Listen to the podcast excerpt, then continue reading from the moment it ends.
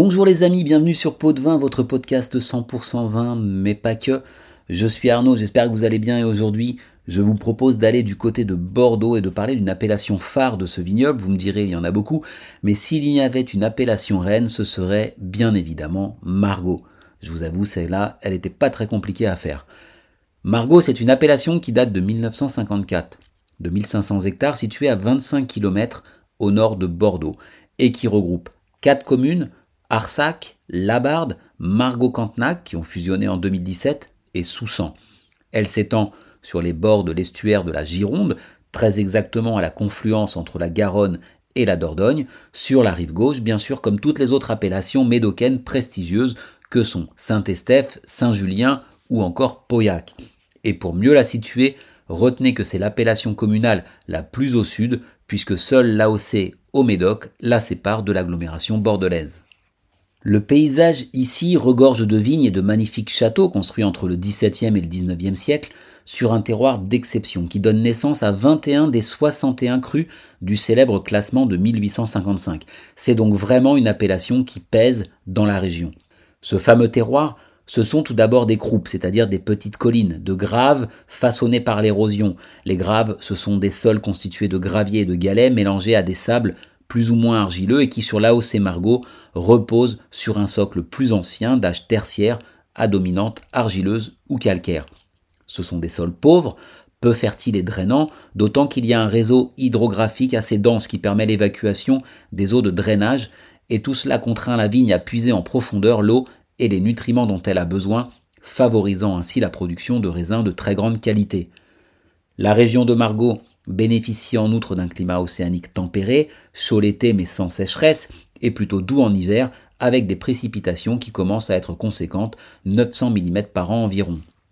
Les vins de Margaux sont des vins issus d'assemblages de différents cépages, surtout à base de Cabernet Sauvignon qui représente 60% des surfaces plantées et qui apporte la structure du vin, sa trame tannique, ensuite du Merlot qui apporte du fruit et de la souplesse, du Cabernet Franc et dans une moindre mesure du Petit Verdot qui renforce la charpente des vins. Le Carmener et le Malbec sont également autorisés, mais assez peu utilisés. Sachez qu'on peut trouver un autre cépage qui s'appelle le Castet, qui est une variété dite d'intérêt à fin d'adaptation. Alors ça veut dire quoi? Ce n'est malheureusement pas un scoop, la filière viticole est particulièrement impactée par le changement climatique. Augmentation des températures, sécheresse, phénomènes climatiques extrêmes, augmentation du rayonnement lumineux, etc. Il modifie le cycle de la vigne, les rendements, les terroirs dans leur ensemble et les caractéristiques des vins et leur typicité. Les vignerons n'ont donc pas d'autre choix que de s'adapter. Ça passe par de nouvelles pratiques viticoles, des vinifications différentes et peut-être la nécessité de faire évoluer les cépages. Et le dispositif VIFA, variété d'intérêt à fin d'adaptation, permet aux organismes de défense et de gestion des appellations d'autoriser les viticulteurs à intégrer certains nouveaux cépages dans les parcelles et d'utiliser la récolte dans la vinification tout en conservant l'appellation. Pour les vins blancs, il n'y a pas d'autorisation par l'AOC et ils sortent en appellation Bordeaux blanc, tout simplement. On a l'habitude de dire que les margots sont les vins les plus féminins entre guillemets du Médoc. J'aime pas cette expression qui pour moi ne veut rien dire, mais derrière, en fait, on veut juste souligner une certaine élégance, une délicatesse un peu plus prononcée sur Margot que sur les autres appellations.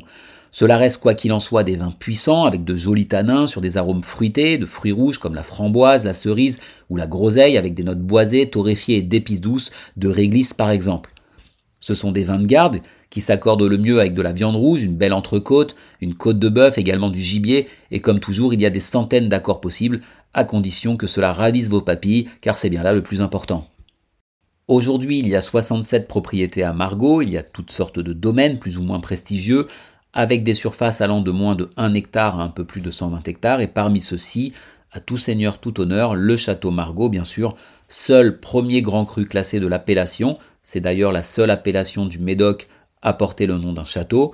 Ensuite, vous avez Durfort-Vivins, Bran-Cantenac, Château-Lascombe, Rosan-Gassy, Rosan-Ségla, qui sont des deuxièmes grands crus classés. Il y en a beaucoup d'autres, des crus bourgeois aussi, des crus artisans, des micro-cuvées, etc., etc. Bref, il y en a pour tout le monde et pour toutes les bourses parce qu'évidemment, les crus classés sont des vins très chers. Sinon, pensez aussi au second vin. Un second vin, c'est le vin d'un château composé des cuvées qui ne sont pas jugées assez qualitatifs pour entrer dans la composition du premier vin. Et parfois, cela permet d'aller chercher des vins d'une très grande qualité pour un prix plus raisonnable. Quoi qu'il en soit, que ce soit les premiers ou seconds vins, on les trouve sans trop de difficultés, surtout dans les foires au vin ou sur internet.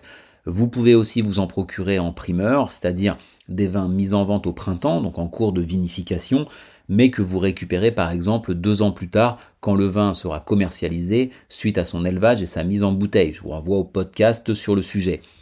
Malgré le Bordeaux bashing dont on peut souffrir les vins de Bordeaux ces dernières années, les vins de Margaux sont dans l'ensemble d'une très grande qualité et valent la peine qu'on continue d'y prêter attention, avec modération bien évidemment.